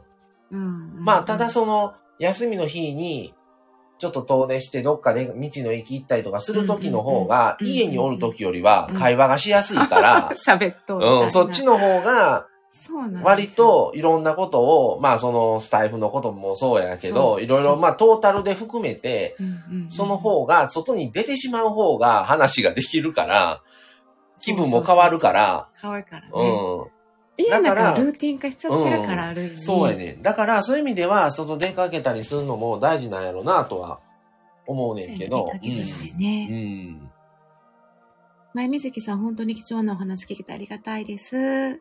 ワッフルさん、水野さん、前水木ちゃん、ありがとう。ありがとうございます。うん。なんかいちいち言わんけど、人に、人の行動を見て、あ、そういう風にしたらあかんなとか、うんそうならんようにしようって思うことはある。それ別にその人にも言わへんし、はいはい、はい。別にそれを誰かに他の人に言うたりも別にせえへんけど、はいはいはいはい。なんか、あ、はい同じことをしてたらあかんわとか、はいうんはいはい。今日でも、うん、まあ外、今日やとまうんあ、。墓参り行っとったんやけど、はい。その買い物行った時に。駐車場、車を止める時にうん、車椅子スペースがあるやん。あ、はい、それ車椅子スペースって、出入り口の一番近いところに車椅子スペースって大概あって。それで、他にもうん空き、空いてるスペースはあるのに、うん。普通の人がそこに一番近いから、ドーンと止めたんよ。はい。そううね。ん。それで他のところが全部埋まってて、そこしか空いてなくって止めるんでもためらいがあるのに、空いてるのに一番近いからっていうのでおそらく、別に足の不自由な人が乗ってるわけでも、うん。何でもない普通の人が、思いっきり、りそこに止めようのを見て、うん。ちょっとそれは、そうなんようね。ん、すごいい嫌やな思って、うんうんうんうん。思いやりがなとかね。の世の人生で結局、うん。どういう振る舞いをしとったかって全部自分に返ってくる思うから、じゃあ自分が、そういう人って自分が車椅子になったり不自由になった時に、うん、もし普通の車が止まっとったら、うん、俺はこんな体になって不自由でここ止めて行きたいのに、うん、なんで関係ないもんが止めとうねんって絶対思うと思うねんな。逆のそうなっちゃう立場にならないならないと、ね、自分がその立場にならないとわからないようでは、うんうんうん、それはあかんなと思うから、うんうんうん、うん、いや、それはあなた若い時に普通に気にせんと止めとったやんっていう、うんうんうん、それと一緒やんって思ってしまうやっぱりな。何でもやったことはいいことも悪いことも返ってくるっていうのはそうやと思う、ね、うん、返ってくると思うね。でその介護とか看護もやけど、うん、介護される経験とか、介護する側の経験でやっぱその経験をさせてもらってるってわけやから、学び介護をささしてもらいされる体験か。だからお世話される体験ってやっぱり辛さが多いと迷惑かけたくないとか、羞恥心とかもあるしさ何もできなくって自尊心もなくなって辛いとか、うん、そういう経験のために多分かそういう病気になったりも必ず意味があると思うから、うん、その全て循環しているじゃないけど、だから私思うのは、ごめんなさい。その、介護、やっぱり人間やから、すべて、あの、こっちも、あの、なんていうかな、あの、人間としての感情が出てくるわけ。うん、で、自分の体が動かないから、もうそれだけでも、あの、なんていうかな、怒ってきたりとか、なんか理不尽なことを言ってきたりっていうこともあるんだけど、それは病気のせいでもあるし、そういう環境のせいでもある、自由を奪われてるから、人間として当たり前の反応やのに、それだけでこっちがなんか、なんか、違うでしょ？その、うん、プロとしてもあかんし、うん、仕事人としてもあかんのにイラッとしちゃったりとかさ、うん、これはあかんって反省もいつもしてるけど、結局そういうふうなことを、プラスに、今も水野さん言ったように、いや、結局それをプラスにね、気づきとして変えていったらいいよ。うんうん、うん、まあ感謝して気づかせてもらって、それをプラスにしていっていいんだけど、それをずっとこう貯めていくと、結局自分もそっち側になっちゃうとか、帰ってくる。自分にも、うんそうそう言われる自分になってしまうとか、他人からそういうふうな体験をしてしまうとかいうのはあると思う。うん、だから、そういうことをしないようにしようっていうのは思うよね。周りに。まあ、そうやな。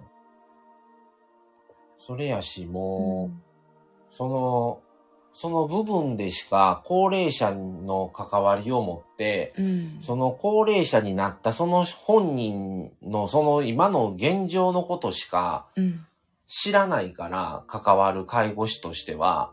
そこもあるね。うん、だから、うちのこう、接種やろうとかいう人もおったんよ。うちの子供接種やろう子供全然来てくれへんとかな。それで、自分が介護を始めた時は、まだ24、5やったんかな？その時は、い。ろいろ、まあな、その普通の目線で考えたりはす、なんでこの人こんなんなんやろうとか、っていう、さあ、なんで家族そんなんなんやろうとか、思うことはあっても、もういろんな人を見てきたら、うん、いやでもあなたも若い時好きなことしとったからこうなっとんじゃないの？って思ったりはするやん。それ言わへんけど、言ったらあかん,、うん、あかんけど。振る舞いとかのね、うん、うん、ちょっと子供に対してほったらかしとったんちゃうんとか、なん旦那さんに対してとか、ね、奥さんに対して、ちょっと上から物言うとったんちゃうんとか、な、だから、ね、あなた帰ってきとんやでっていう、その、その時の、どう生きてきたかっていうのは、やっぱり自分が自立しとう時はそういうのは感じひんしけど、うん。はい、やっぱり自分で全部ができなくなってきた時に人の手を借りないといけない。家族に協力をしてもらわないとあかんっていう風になった時に、うん。うんそれは家族がどう振る舞うかは、はい、あなたがどう関わってきたかの答えやんか。答えに。うん、そこで答えが。だから、そうなんですよ、ね、うん。真っ暗の誰もおらん寒い部屋に送っていく人もおったんよ。あ、お家ね。お家にね、誰もいない。収録出入りをして、おばあさんやったけどな、あら、毎日で通って、でもお家にも誰も真っ暗やね真っ暗でね。とか。そっか、でもそれって、その時はかわいそうやなとか、すごいニコニコした可愛いおばあ、おばあさんやってんけど、のその人が、じゃあ、今までのその、年齢の時まで知らんから、こっちは。そうなんですよ。うちらからさ、うん、めっちゃええおばあちゃんやのにってね。80いくつのおばあちゃんはいい人、うん、でも20代、30代の時にいい人やったかどうかは知らんから、そうですね、うん。でもそこを、やっぱり家族は全部分かった上で今に至るから、なんか、なんて言うんやろ、その人がかわいそうとかどうこうよりも、まあその人だけがかわいそうとも思われへんし、なんなんその家族っていうだけでも家族でもない。家族だけが悪いだけでもないなとか、もう思ったりもするし。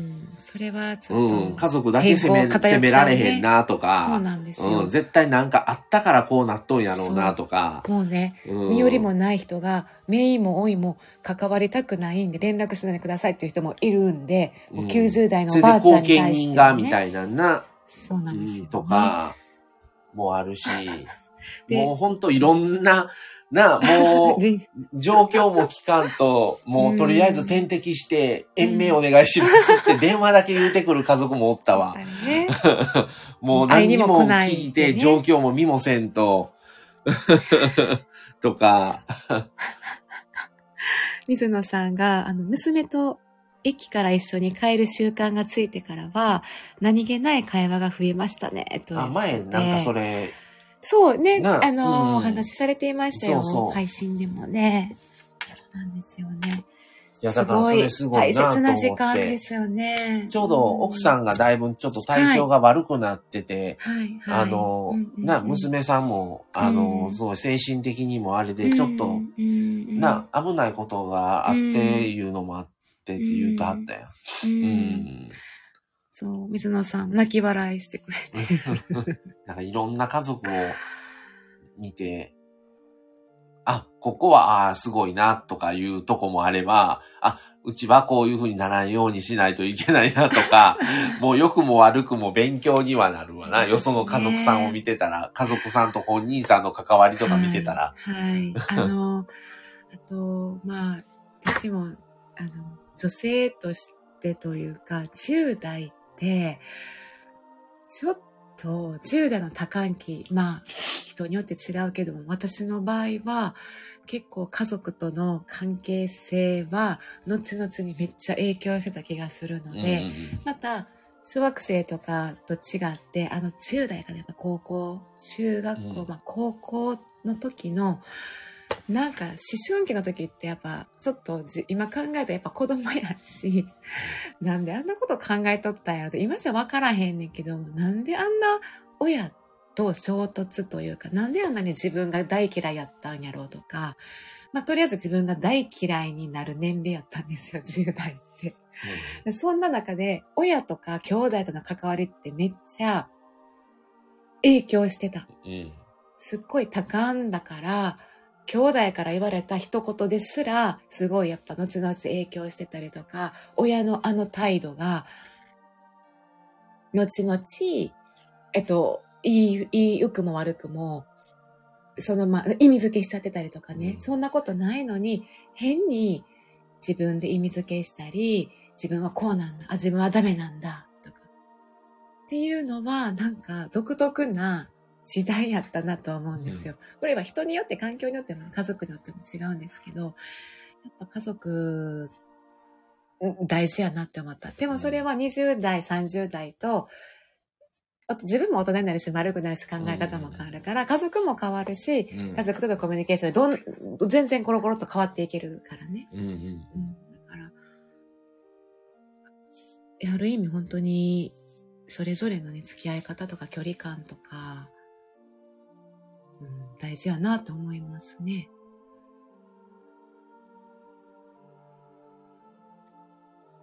いや、でも、ほんまに。いいと思いますよ。うん。あの、気づいたことを、まあ、その都度、自分の中で解釈して、自分に落とすでもいいし、ちょっと話題にして共有したりでもいいし、うん。なんかでも就活の発信してると、自然とそういう話になるね。まあな、就活は、もう。もうなんか、うん。まあ仕事でこんなことあったよっていうのも就活にそのまま繋がってきたりもするから、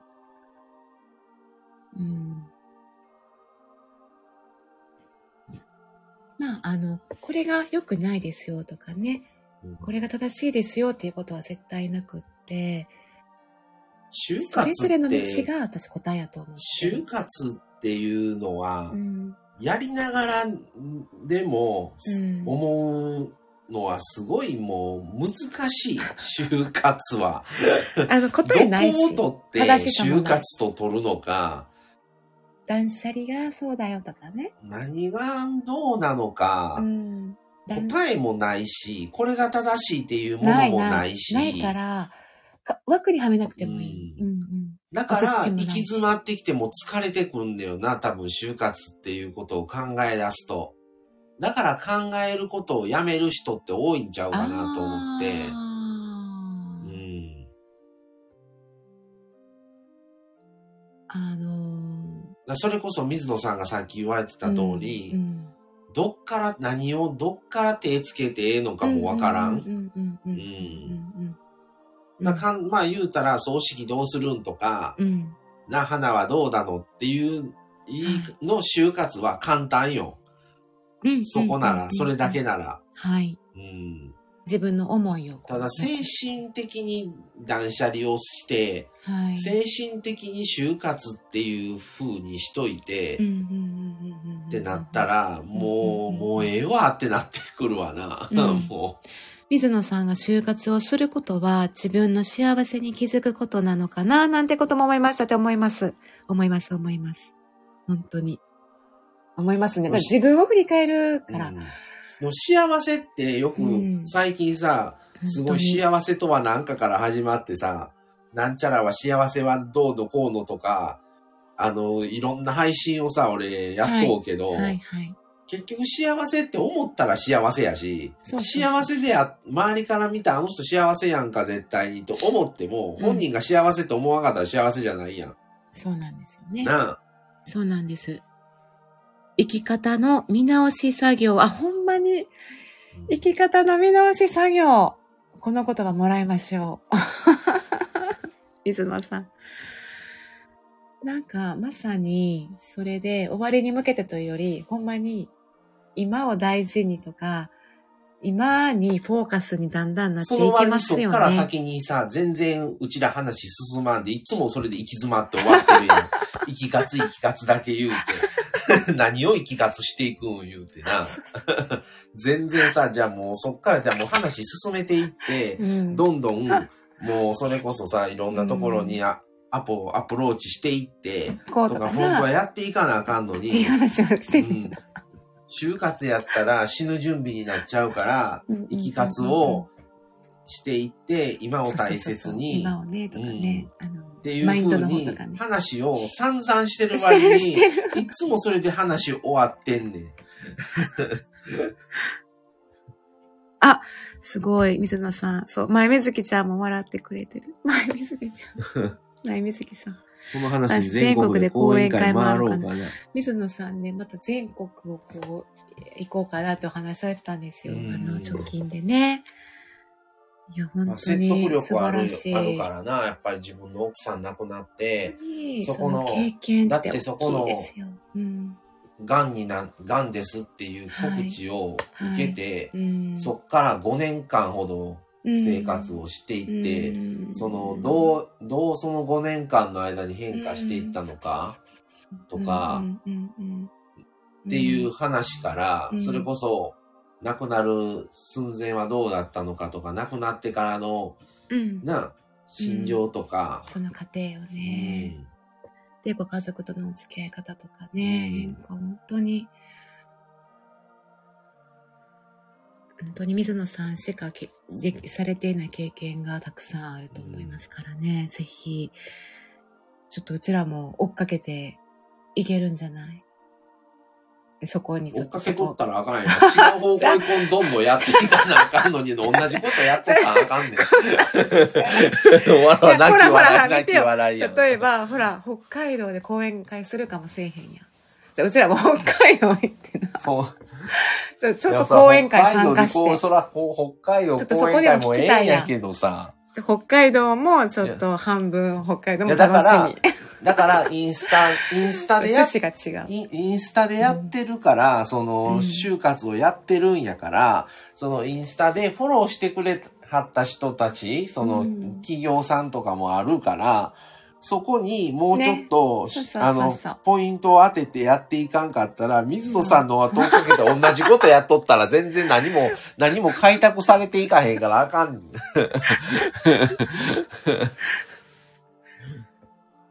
じゃあ、あ、もし関西にお越しの際は、ちょっと関西の講演会に、あの、ちょっと端、うん端の方でこう 聞かせてもらい。そうそうそうそう。ううんん。あの、なかなかね、外に行けなかったっておっしゃってたのでね、あの、うん遠くに行ったりとかね、やってたので、ぜひぜひ楽しみにしております。あら、嬉しい。関西の時はぜひコララボしましょう。ぜひよろしくお願いいたします。ボ。水野さん、そんなさ、めっちゃ遠くじゃないからさ、全然会って話とかできんねんで。その気になれば。そうんめっちゃかけ離れたとこじゃないから。ないからね、あうんの、前水木さんのがかけ離れてそう、前水木さんの方が遠いねんも全然お会いましょう言うたら、全然会いに行けんね確かんもに。確かう。うに。ん。そうでございます。私たちもちょっと、フットワーク軽くね、行きたいですよね。そうそうゆくゆくね。うん前水木さん、そのコラボを聞きに関西に行かねば、ぜひ、ね、そうそう。その時には、そう、め前水木さん、うん今よりはこれ、来れる環境、どこに、かもな、どうそうそうわかんないんですけどねまだ、うんうんうんな、沖縄かもわからへんし。ぜひぜひ、ちょっと集まりたいですね。うんなんか楽しそう。うそん。れはね。うん。思いましたでございます。だってもう一番最初のその、ガンですっていうふうに、うん5年前のそのはい聞いた時に、もう衝撃。どう思ったのか、夫婦それぞれが、う。うんーん、とか。そっから、うんじゃあ、どうしていくんっていう、うん。まあ治療していくんやけど、うんそれを、どう進めていくんやろうとか、うん何からじゃあどう始めていって。どうす、まあもちろん治すためにはするんやけど、うん。うん。うん。でもまだ実感がないわけやん。普通なわけやから、その時はやで。そう。まず、その受け止めて生き方やねうん。治療は治療で、そこも大きく大変だけど、あ俺さっきさ、水野さんに聞きたかったんが、その、うんうん最初に告知を受けた時うん。に、うん。その、その時の時点で奥さんはどういう状態やったんやろうな。病状としては病状と。してね。うん何か症状がね、終わりやったのかとうんもうかね。うんうん。治るレベルやったのか、うんもうまあうんもうすぐもちろん治療はせなあかんのやろうけど、うんうんうんうん、もうそれも、うん、もうやってみないとわかりませんぐらいになったのか、うんうんうんうん。まあ、そうですね。こういう治療をしたら、それによっても受け止め方って変わってくるやんそうですね。せ先生の、うん、先生のまあ言い方にもよるし、のあれやけどね。うんうんうん。なんか、その、半分ちょっと、医療側の人間として、ちょっとこう、あまりがっつりね、どうかなと思うところもちょっと聞いてみたさはありましたけど、うん。ううんん。バタバタ。はい。うん。ああ、ステージ4でしたが、自覚症状なかったですか？ああ。びっくりですよね。それ、がんもさうん、結構進んでいかない、そうなん全くわからへんっていうのが怖いな。まあその部位にもよるんやろうけど、うんうんうんうん。うんねえ。本当に、年齢関係なく身に起こるかもしれないことですよね。うん。貧血気味なぐらいやったんですか？ああ、なるほど。うん。またあの水野さんもやっぱりもう本当今年そんな風なね今までの5年間もそうですけども今年も大きな変化があってまた来年というかこれからもまあお話にもありましたけどいろんなまた内面の変化やったりも終わりやと思うので、その時のまた思いやったりね、お気持ちやったり、うん、振り返った時のとかもお話聞きたいと思いますね。はい。はい。いい時間やな。うん、そろそろあれかな。ちょっとで終わりましょうか。うん、はい。うん。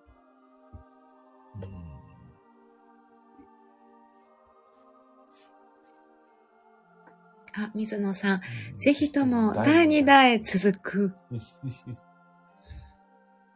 continue, to be continue. お次は、あの、水野さんの、うん。うん。方で、一回やってもいいな。お邪魔させていただきたいと、うん、次は。うん。はい。水野さんは、あの、あまり怒らない仏の水野さんっておっしゃってました。ちょっとその辺のお話も聞き たい。はい、水木さん。はい、水木さん。ちょっと。はい。ね。私も追っかけていきます。同じく。はい。はい。という感じですね。そして、あのー、ありがとうございます。あ、古水野さん。駆け足で。はい。いや、逃げられてない。水お前ね。そう、逃げ、逃げかもしれ。逃げの、逃げの絵文字かもしれません。水野さん、食べられる。で、まあ、今度の、今後の話をすると、まあ、今度25日には、また、ちょっとクリスマスライブをやります。すね、はい。はい。そして、まあ、次はクリスマスライブかな。うん。うん。ね。クリスマス。ちょっと大晦日はやりますけど、それをちょっと、どういう形になるのかが、普通に大晦日ライブにするのか、年越しの、年越しちょっと厳しそうやねんな、今年は。もしかしたら。うん。じゃあまたちょっとおいおい。普通に、その、大晦日ライブになる可能性が高いな。うんうん。はい。ちょっとまた、詳細は、ね、その都度決めていって、うん、クリスマスももう内容は決めてませんけど、ただクリスマスに乗っかっただけのライブでいきましょう。うん。はい。はい、ということで。はい、ということですね。はい、じゃあそろそろ終わるかなと思います。はい、はい、では来ていただいた方、ね、ありがとうございました。来ていただきました。ありがとうございました。はい、ワッフル水野さんも今日は初コラボということでありがとうございました。ずっとね、聞いていただいて。はい。はい、そうそう、すいません。そう、遅くまでおっしゃってたのにね。ありがとうございます。はい、とてもね、すごい考えさせられまして。はいでも充実したお時間過ごせました。また来年も、はい、ぜひお願いします。よろしくお願いします。貴重な機会をありがとうございました。富水さん、ありがとうございました。はい、ということで、じゃあそろそろ終わろうかなと思います。はい。では、はい。では、失礼します。ありがとうございました。ありがとうございます。前水木さん、ありがとうございました。バイバイ。